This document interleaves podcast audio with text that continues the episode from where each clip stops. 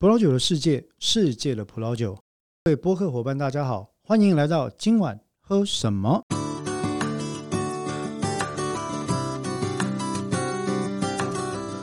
我是播客主持人、播主黄志豪李养黄。那么今天晚上呢，我们的今晚喝什么？要来谈一个稍微我我收到了一些反应，说上一集真的是越来越函授化了哈，因为已经讲到了架构。笔记的写法还有步骤了哈，接下来好像就要指导进入考试专班一样。那没关系，我们这一集来讲稍微比较实用。其实上一集也很实用啊，我觉得。好抱歉啊，我是我是我是 nerd 啊。这一集我们来讲葡萄酒礼仪，葡萄酒礼仪这件事情。葡萄酒有哪些礼貌？品饮的场合，跟人家相处的社交场合，又有哪些需要记得的小技巧？那这是我们今天要讨论的主要重点。那么讲到葡萄酒，喝葡萄酒礼仪这件事情啊，我想这个呃，套句相声的话哈，你看完全是看你的场合了。以前我记得我小时候听过一个相声，叫做呃那一夜谁来说相声是吧？那里面呢就有一段讲到说，哎，一个人在家里啊。光着屁股翘着二郎腿全看了哈，那当然他讲的是看电视啊，当然那是李立群先生讲的。然后那个话我印象深刻，用到葡萄酒品饮的场合呢，其实你你如果就是一个人喝一个杯子一瓶酒，那么在家里呢，光着屁股翘二郎腿全喝了，其实也没有人管你葡萄酒礼貌是什么，对不对？你只要知道葡萄酒基本的品饮步骤。啊，你爱不爱放音乐？你爱穿多少衣服？你爱用什么样的杯子？你爱跟葡萄酒怎么样相处？你要不要做笔记？坦白说，纯乎一心，完全看你自己啊。那可是，在社交场合里面，确实品饮葡萄酒这件事情，常常会给人家一个就是，好像是中产阶级白领精英专属的形象啊，好像是这个形象。虽然实际上不应该是啦，啊，那葡萄酒呢，在很多的这个呃涉外场合，跟外国朋友往来场合，也会被认为是一个社交工具吗？也可以这样说啊，也可以这样说，它也是一个社交工具。那如果从这个观点来看的话，葡萄酒的礼仪这件事情啊，其实就变得有点重要。为什么呢？乍听之下，讲喝个葡萄酒还要还要讲究礼貌。还要讲究这个那个规矩啊，听起来有点愚蠢。不过呢，各位也知道，社交、社交、social 这件事情，很多时候是为了透过礼貌来表示个人的品味，跟对其他人保持一点适当的距离。如果以这个观点来讲的话，其实呢，呃，学习一点葡萄酒的相关礼仪是没有什么不好的哈。那么，所以呢，我们今天的主题呢，就来看一下。一些我们在葡萄酒或者是喝葡萄酒的场合常见的一个一些葡萄酒礼仪的小技巧。好，那么今天的小技巧第一则是什么呢？来，我们来讲拿葡萄酒杯。哎，我讲的是拿葡萄酒杯哈，不是葡萄酒杯。葡萄酒杯自己就可以做三级了，好吗？葡萄酒杯有非常繁复的这些这些不同的呃品饮方式啊，跟科学在里面。那以拿葡萄酒杯或葡萄酒杯的拿法来讲呢，你常常在 party 里面或者葡萄酒品饮里面，你会看到三种类型啊，三种类型。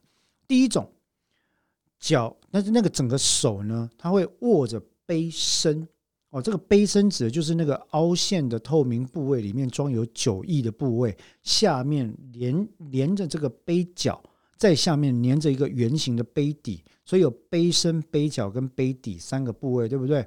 第一种类型，你看人家拿什么？拿杯身啊，拿杯身。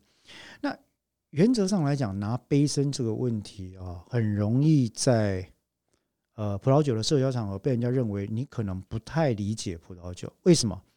如果各位还记得我们在前面第一集、第零集到第四集这五集里面讲过的葡萄酒基本知识的话，你会知道对葡萄酒的品质。具有显著影响性的一个因素，其中之一是什么呢？温度。好，第二个，好的葡萄酒杯通常是薄的还是厚的？薄的，对不对？也就是温度传导会特别容易，所以就到了我们的结论了。如果你用手掌或手指去放在这个杯身，特别是接触到酒的液体的部位的话，那么很有可能会让葡萄酒温度上升的速度变什么？变快，从而破坏葡萄酒的风味。我至少有些人是这样想的了哈。当然，科学上是不是显著这个事情，我觉得还有待实证研究了。可是就有人这样想啊。所以一般说来，既然大家的印象都觉得说，哎哎，拿杯身喝酒的人可能是不太懂啊。那所以，我我想说，就礼仪部分，一般就会教大家避免把你的手。或者手掌放在倒有酒意的这个杯身上，所以呢，基本上来讲，最适合拿的部位就剩两个咯。一个是哪里？杯角。所谓所谓的杯角，指的就是中间那一根长长的玻璃棒，那根我们叫 stem，s t e m 啊，就是那个长长的那根玻璃棒。那拿这个杯角的部分呢，一般被认为是最没有争议的。那另外一个选择是什么？拿杯底那个圆盘的 disc。啊，那个圆盘的部位，拿圆盘的部位哦，比较大的一个，其实这两个部位答案是都没有问题，但是拿杯底的部分呢，很容易就会被人家指控为有 gay 白之嫌。我就是说，哎，你以为你是远风一清吗？哈，因为多半来讲，在呃大多数平饮的场合啊，拿杯底。它会让稳定度降低了啊，所以除非你的这个握力过人啊，那优雅度也过人，或者实在是帅度或美度爆表，希望借由手握杯底的方式来衬托您尊爵不凡、翩翩风采，否则的话，我觉得比较保守安全的做法，拿杯角就可以了。这是我们讲到葡萄酒礼仪小技巧的第一个礼貌啊。那第二个礼貌呢？其实，在每一次的品饮之前，各位都可以试着养成一个习惯，那就是什么呢？稍微的晃一下你的葡萄酒杯，不管是 凌空啊晃一下，然后观察一下酒类从杯缘流下来，或者是呢放在平面桌子上，把它摩擦的方式去晃一晃这个酒杯。这样的晃法其实有两个功能，各位应该还记得。第一个是什么？加速酒液跟氧气的混合，其实这就是一个 aeration 的动作。第二个功能是什么呢？基本上你可以透过观察这个酒的泪或酒的角来判断它的均值性好不好啊。不过坦白说，到后来这个礼貌也就变成了一种习惯性的动作了。啊，习惯性的动作，所以很多人就会有这个习惯，就是你在那边晃啊，晃一晃，然后拿起来喝一口。其实这也是蛮好的事情，不过请记得不要做的太过头啊，拼命晃，拼命晃，然后把它晃到云霄变成云霄飞车这样，这个就有点没有必要。那第三个呢？当然晃了之后要怎么样？稍微闻一下，稍微看一下，稍微品饮一下，也就是。透过我们先前讲过的步骤来细微的品尝葡萄酒，所以呢，第三个礼貌点就是不要喝太大口。啊，不要喝太大口，除非除非今天老板带你到哎三二行馆，带你到文华东方，老板决定今天晚上开一瓶二十万的 Petrus，好，那你喝大口，我真的不怪你。或者是今天晚上老板决定开 DRC 的 Latash，我也不怪你啊，你就尽量喝吧，因为这一辈子大概也就这么一次的机会，可以喝到一瓶二十万的葡萄酒了啊！不开玩笑，当然各位都有机会。那我的意思是说，除非有这种腰膝贵的状况啊，我们喝不到的状况啊，否则一般的情况，我们葡萄酒大概都会比较讲究喝的姿势跟喝的心情。哦，这有点像我拿来做什么比喻好呢？日本茶道喝的不是茶味本身，而是走那个程序也会带来相当的满足感。所以呢，在你拿了很优雅的姿势拿了杯角之后，在你轻微的晃动、观察、呃闻，然后品评了你的葡萄酒之后，记得在嘴巴中轻微的漱漱口啊，不要发出太大的声音哈，会惹人厌的。然后怎么样，轻微的。吞下去之后，去品尝那个后韵，不要喝太大口。为什么？另外，喝太大口的问题是你没办法漱口。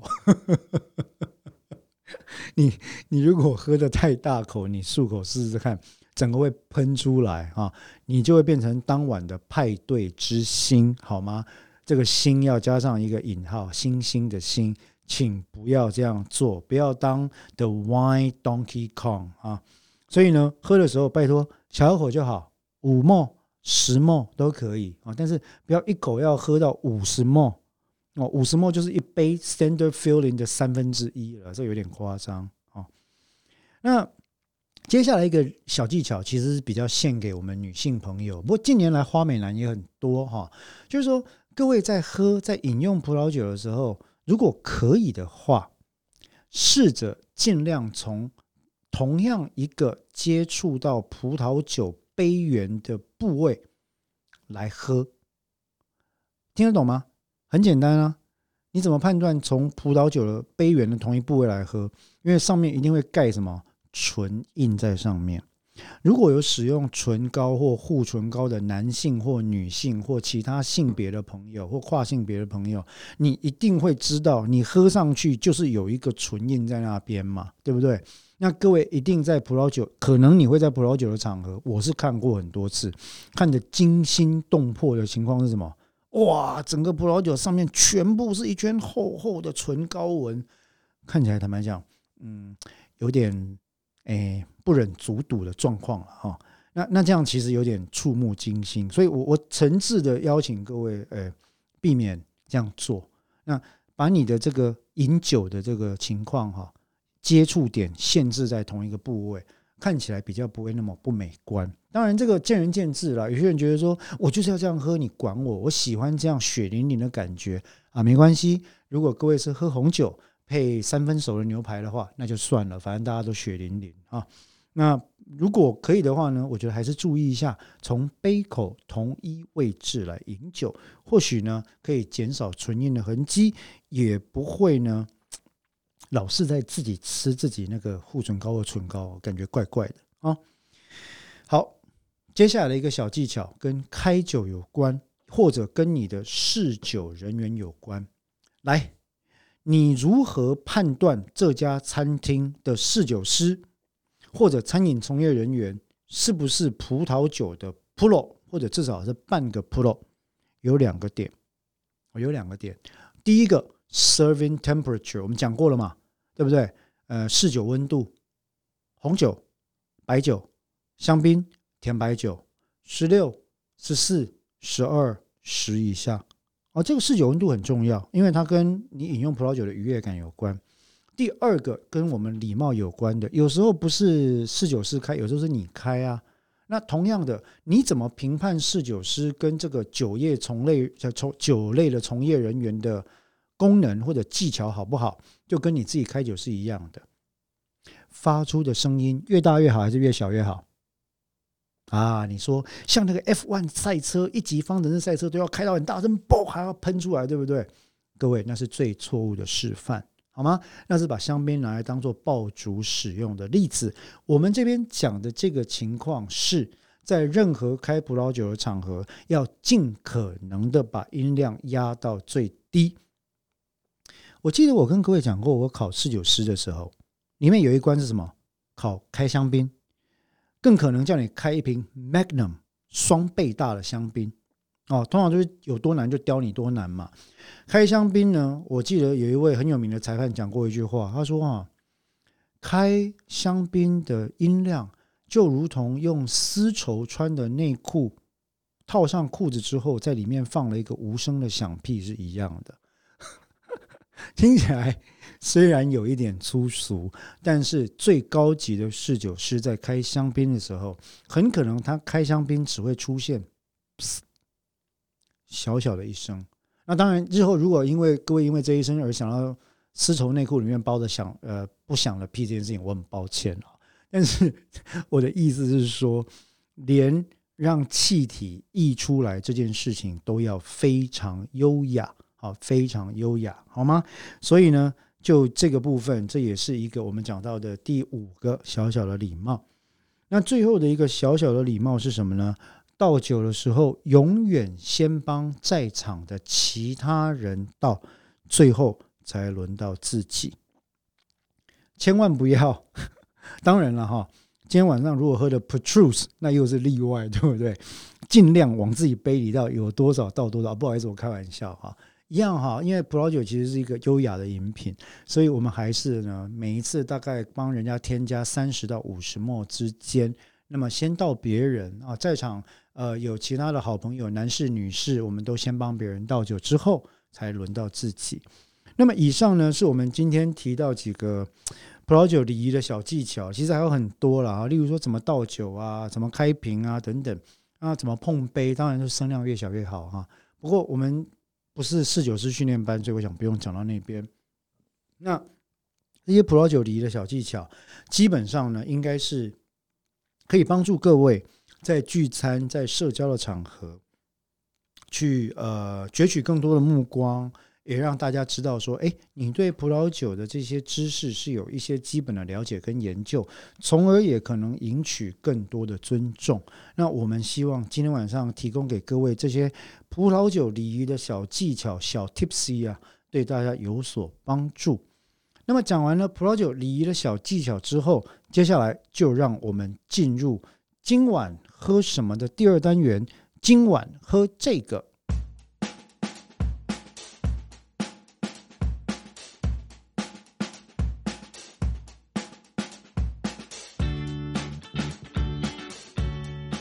今晚喝什么呢？今晚喝这个。我们今天晚上喝的这支酒是我非常非常热爱的一支酒，它是二零一八年的 Dona Luce，由 Poggio Lo 呃 Poggio Le Volpi 酒厂所出品制作的一支白酒哦，一支意大利的白酒。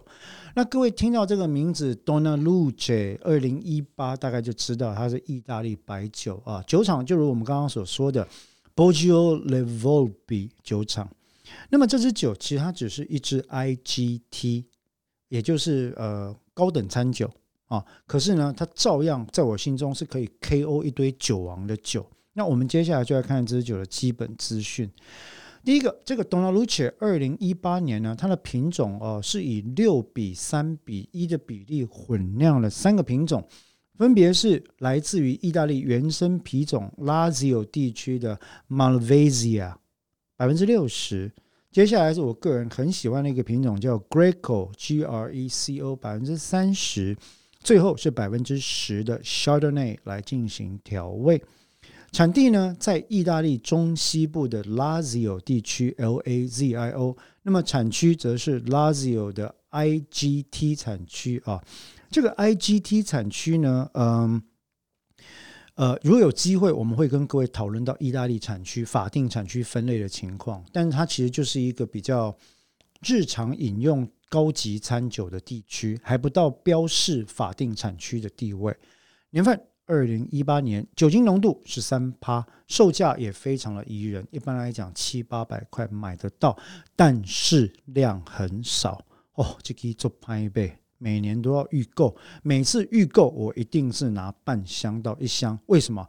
因为这是我本人最爱的意大利白酒之一啊！各位，它是我心中的意大利白酒的太阳女神哈。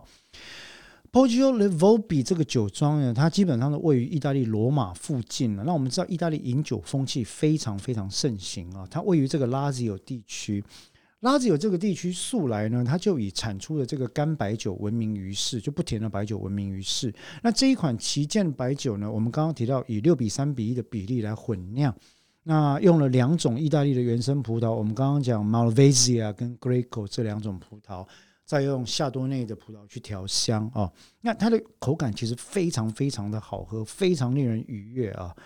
呃，整个酿造过程基本上是由人工精选偏熟的葡萄放到四千公升的大型橡木桶里面发酵，然后跟酵母残渣共同浸泡四个月 s i r l y 之后四个月来拉出整支酒的层次感。